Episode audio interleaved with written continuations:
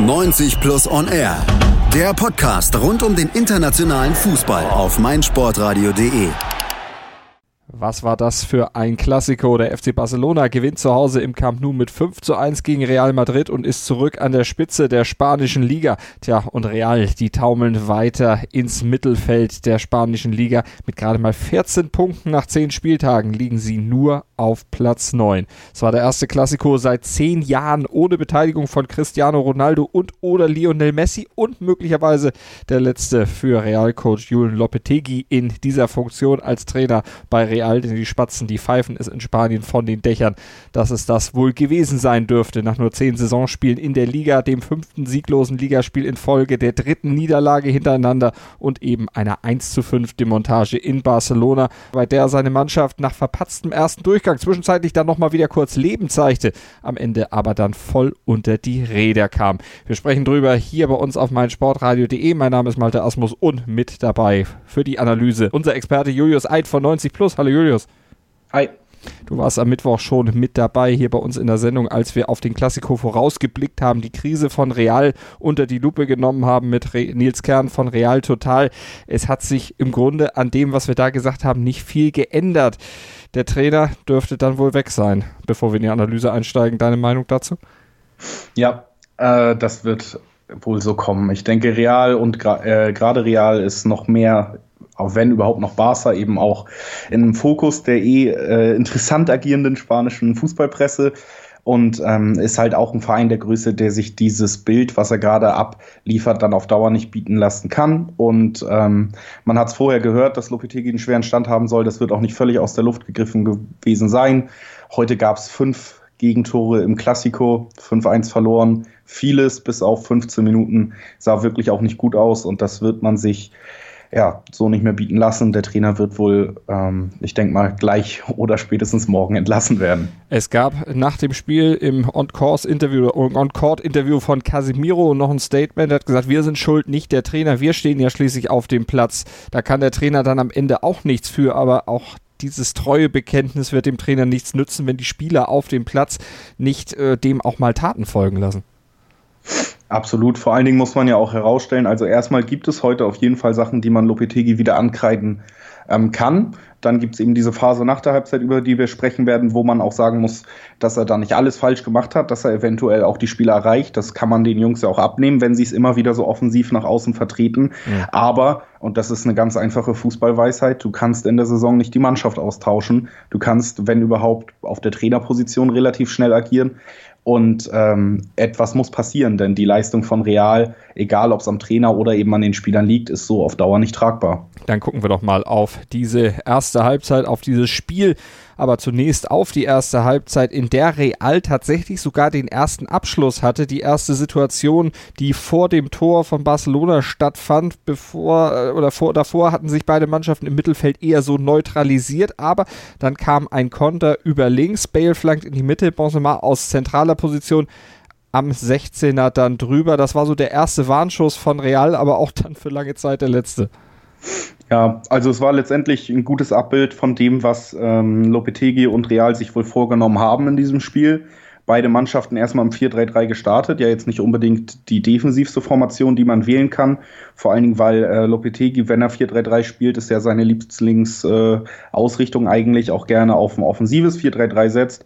Dennoch hat Real wirklich erst ab der Mittellinie quasi agiert, größtenteils wirklich mit jedem Spieler in der eigenen Hälfte gestanden und dann eben auf Konter gelauert, auch darauf gehofft, dass Bale vielleicht diese Geschwindigkeit bringen kann, weil eben zum Beispiel andere Offensivspieler wie dann auch Isco, der den Lopetegi gewählt hat und nicht Asensio für diese Position dann in der Mitte dieser ähm, Angriffsformation, dass äh, eben Bale die Geschwindigkeit bringen kann und dass dann vielleicht doch nochmal ein Abschluss zustande kommt. Benzema auch, äh, ja, muss ihn nehmen in der Situation. Da ist jetzt nicht mehr viel Auswahl. Der Konter wurde so schnell gespielt, dass jetzt nicht viele Realspieler so schnell nachrücken konnten. Mhm. Äh, bleibt war auch schwer zu nehmen, ist jetzt kein Ding, was er machen muss, aber bleibt natürlich auch äh, so glücklos, wie es im Moment eh für ihn läuft, ja. Und nur drei Minuten später klingelte es dann auf der anderen Seite Rakitic mit einem tollen Ball links rüber auf Hordi Alba. Den hat keiner so richtig auf der Rechnung. Nacho lässt ihn einfach gewähren. Äh, Jordi Alba rennt durch, fast bis zur Grundlinie, flankt nach innen und da lauert dann Coutinho, schließt völlig frei ab. Ja, das ist auch wirklich äh, der Knackpunkt der ersten Hälfte gewesen, wenn man eine Sache ganz explizit raussuchen möchte, die man echt Lopetegi auch ankreiden kann, dann ist es eben die Rechtsverteidigerposition, wo er Nacho gewählt hat heute. Ähm, gelernter Innenverteidiger, der ganz folgerichtig dann auch nicht unbedingt das Tempo auf der Position mitbringt und dann eben direkt in einem Duell ist mit Jordi Alba da hat man äh, schon vor dem Tor zwei Situationen gehabt. Einmal Jordi Alba relativ frei gewesen, weil eben Bale nicht mit zurückarbeitet. Dann zweite Situation kann Bale eingreifen, weil er mal mit zurückarbeitet. Aber es war schon relativ äh, früh klar, da ist ein Knackpunkt, da ist das äh, vielleicht ein kleines Mismatch eben Alba gegen Nacho und äh, dann arbeitet Bale wieder nicht gut zurück. Rakitic öffnet mit einem langen Ball und das ist auch wirklich erschreckend schwach verteidigt dann gewesen. Nicht nur von Nacho, der natürlich alles falsch macht, was er in der Situation falsch machen kann, den Weg mhm. nach vorne geht, damit die Seite aufmacht für Alba, aber auch der Rückraum überhaupt nicht besetzt und das ist schon wirklich bedenklich, wenn man sich überlegt, dass Real zu dem Zeitpunkt tatsächlich mit zehn von elf Spielern, wenn wir den Torwart mitzählen, ähm, in der eigenen Hälfte stand. Und mhm. wenn dann ein langer Ball trotzdem so ein Spiel eröffnen kann, obwohl schon alle Leute in der eigenen Hälfte sind, dann läuft da vieles in der Abstimmung verkehrt. Jordi Alba tolles Spiel gemacht, den Ball toll mitgenommen, den langen Ball von Rakitic und dann wirklich ganz lange die Ruhe bewahrt, bis eben sich der Rückraum so öffnet, dass er Coutinho suchen kann und der kann dann ganz easy eigentlich vom Elfmeterpunkt abschließen. Das war schön rausgespielt, hat aber auch schon den Knackpunkt der ersten Halbzeit, was da taktisch bei Real auch falsch läuft, gezeigt. Und da muss man dann auch Casemiro noch mit äh, einen Vorwurf machen, der da auf Coutinho nicht wirklich gut aufpasst, ihn enteilen lässt und Casemiro deshalb nochmal direkt explizit erwähnt, weil er ja dieses Statement für den Trainer angebracht hatte nach dem Spiel. Also da hätte er vielleicht in der Situation besser aufpassen müssen, dann wäre das Spiel eventuell anders ausgegangen, denn Real, die waren ja durchaus bemüht, eine Antwort zu finden, aber äh, wenn sie dann mal was versucht haben, war es aus der Distanz und es fehlte irgendwo für mich die Entschlossenheit. Ja, es wirkte wirklich so, als würde Real eben nicht nur eine Idee fehlen, wie man das Spiel auch nach vorne irgendwie bewegen kann. Das ist ja eben dieses Tiefstehen, was ich auch angesprochen habe. Das wirkte auch wie eine Ausrichtung, die natürlich dann auch irgendwann vom Trainer gewählt wird. Das heißt, wir attackieren erst ab der eigenen Mittel, also ab der Mittellinie. Es gibt ja nur eine, aber ähm, quasi, wenn die Gegner unsere Hälfte erst betreten, Barca hat es ja komplett anders gemacht, hat extrem hochgepresst in der ersten Halbzeit und da auch wirklich immer für Probleme gesorgt bei Real, selbst bei eigentlich Leuten, die sicher am Ball sind, die immer souverän spielen, wie Sergio Ramos, der sich schon in der ersten Halbzeit zwei bis drei wirklich erschreckende Fehlpässe ähm, teilweise dann geleistet hat, wenn Barca hochgepresst hat. Real komplett auf Pressing verzichtet mhm. und wirkte dann eben auch, wie du angesprochen hast, überhaupt nicht selbstsicher, nur abwartend und man hatte nicht das Gefühl, dass man hier ein Klassiko guckt, wo Real gegen Barca spielt. Man hatte schon den Unterschied, dass es hier eine Mannschaft gibt, die gerne Fußball spielen will und eine Mannschaft, die eine Menge zu verlieren hat. Können wir nochmal auf eine Szene von Ramos eingehen. In der 19. Minute im Strafraum stehen, versucht er den Ball dann rüber zu spielen auf Nacho, auch noch im Strafraum stehen. Der kriegt den Ball auch nicht so richtig weg aus dem 16er. Arthur Melo, der kann dann abziehen und wenn Thibaut Courtois da nicht seine Glanzparade ausgepackt hätte, der hätte es nach 19 Minuten schon 0 zu 2 gestanden. Absolut. Ähm, steht bei mir in den Notizen auch als Ramos zweiter Scheißball. also, so kann man es ähm, nennen, ja. äh, das war dann eben die zweite Aktion von diesen Pässen von Ramos, die ich angesprochen habe. Das wirkte einfach völlig verunsichert und das hohe Anlaufen von Barca, was ja nicht unbedingt nicht zu erwarten war, gerade zu Hause, hat trotzdem Real völlig überfordert. Sie waren auch nicht in der Lage, das zu überspielen und eben die Verunsicherung sieht man dann am deutlichsten, wenn solche verlässlichen Spieler dann auch in erschreckend hoher Regelmäßigkeit in so einem Spiel solche Fehler machen.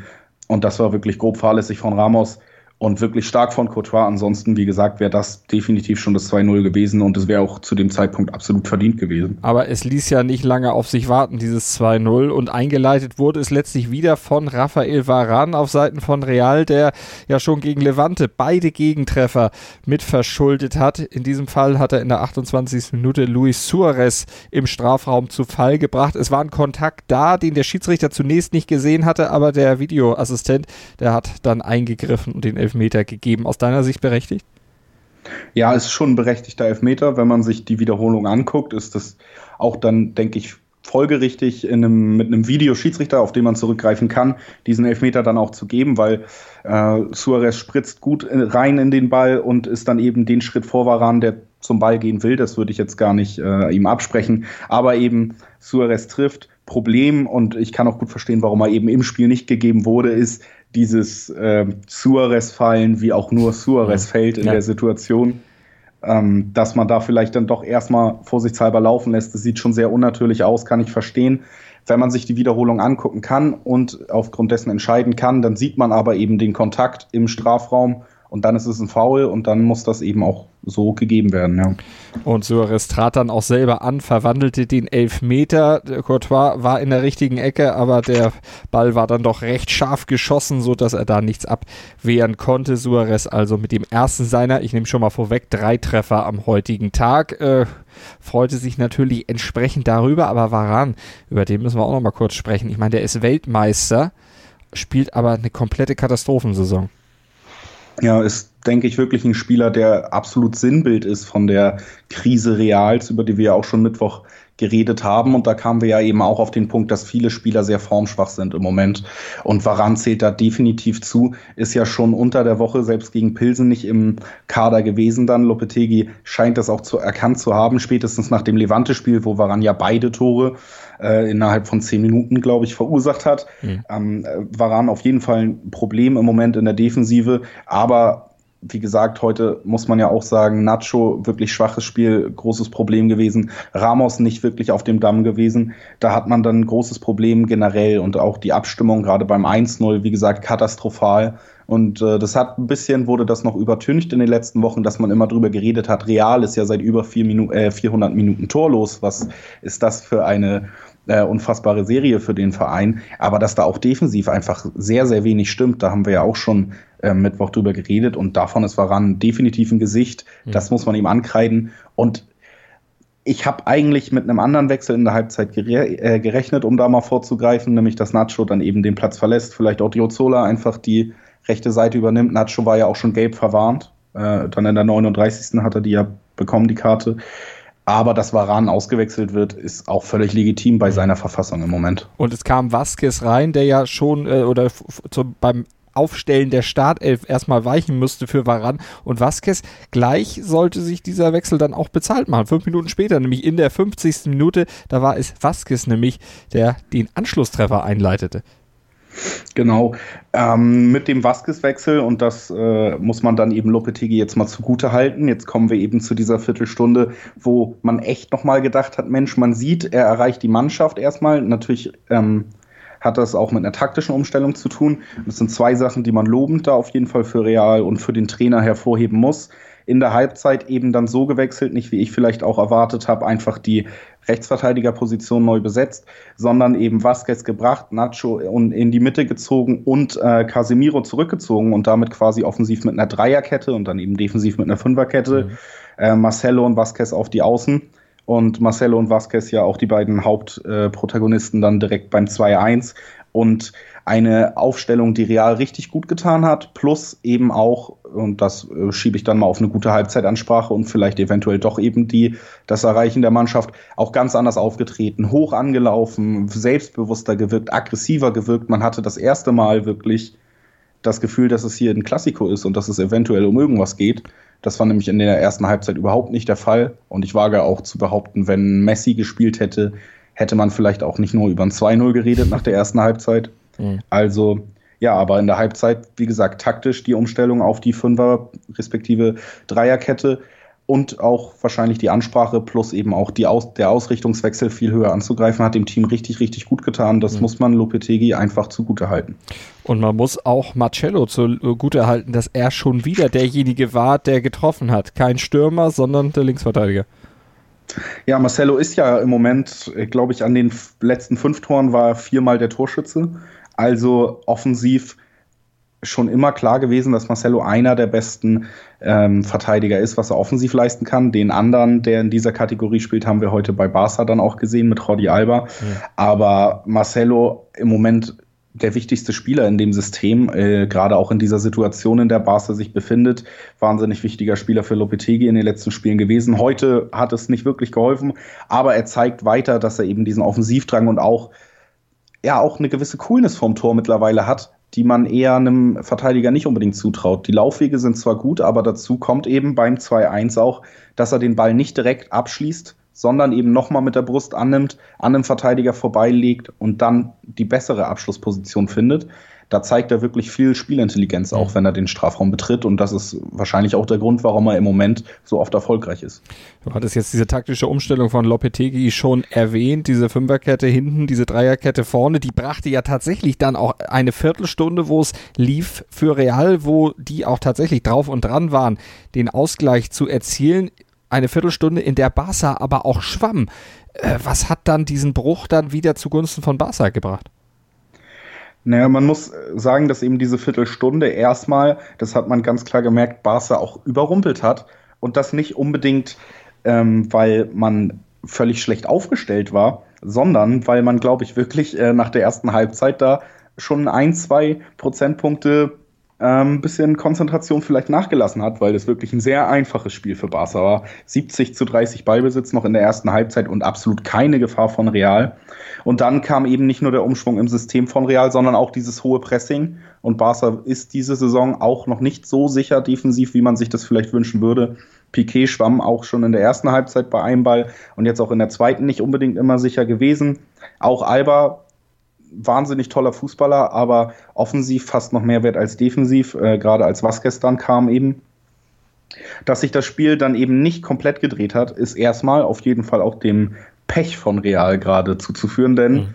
in der 56. hatte Modric ja die große Chance und traf den Innenpfosten und dann springt der Ball raus. Das war sehr knapp. Kurz danach konnte aber auch Suarez noch ähm, quasi in der Drangphase von Real schon mal den ersten Pfostenschutz, äh, Pfostenschuss setzen. Aber dann hat sich Barca eben besser eingestellt auf dieses hohe Anlaufen, war nicht mehr so fahrig, war wieder konzentrierter, er wirkte nicht mehr so überrascht. Und dann kamen eben auch die Wechsel von Valverde, die mhm. Umstellung von Valverde, die dann am Ende auch den Ausschlag gegeben haben. Usman Dembele kam nämlich rein. In der 74. Minute hatte er das Feld betreten. Coutinho ging raus und Dembele auch eine Minute später sofort dran beteiligt am 3-1, nämlich er hatte den Ball eingeleitet oder hatte den Ball aus dem zentralen Mittelfeld rübergespielt zu Sergi Roberto und der hatte dann den Ball schön von rechts in die Mitte geflankt und da war es Luis Suarez, der per Kopf über Thibaut Courtois hinein oder hinein ins Tor traf 3 zu 1 und damit war der Bann dann letztlich wieder gebrochen, denn danach spielte eigentlich nur noch Barca.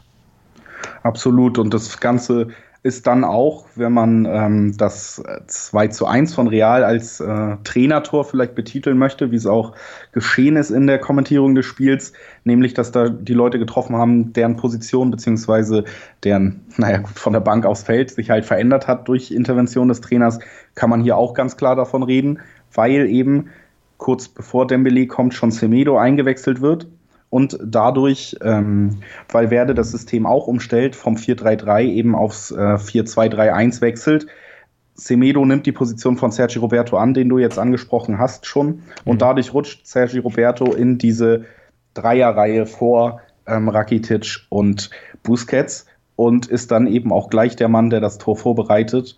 Und diese Systemänderung konnte dann auch Lopetegi nicht mehr auffallen, hat das Spiel nochmal so verändert, statisch ähm, so aufgeladen für, äh, für Barca, dass sich das Spiel dann eben kaum mehr retten ließ, ja. 83. Minute dann das 4 zu 1, wieder Sergio Roberto in der Aktion beteiligt, äh, gewinnt den Ball gegen Sergio Ramos, also die nächste, wie hast du es vorhin so schön betitelt? Äh, Scheißball, habe ich. So kann man sagen, für Sergio Ramos. Ja. Und ja, dann war es wieder Luis Suarez, der dann abschließt zum 4 zu 1. Genau, also absolut, ich, ich sag mal, das 3-1 war sowieso der Genickbruch in diesem Spiel. Jedem war klar, dass es das jetzt wohl gewesen sein wird, vor mhm. allen Dingen, weil er eben quasi folgerichtig viel nachdem Real, äh, nachdem Barca die Sturmphase Real schon so acht, neun Minuten wieder unter Kontrolle hatte, ähm, war eben Produkt dieser Systemumstellung von Valverde. Da hat man auch ganz gut gesehen, was Ingame-Coaching und was taktische Ausrichtungen innerhalb eines Spiels im modernen Fußball bewirken können. Ist ja ein schönes Beispiel, dass eben Real auf Fünferkette geht in dem, im Mittelfeld äh, in der Halbzeit.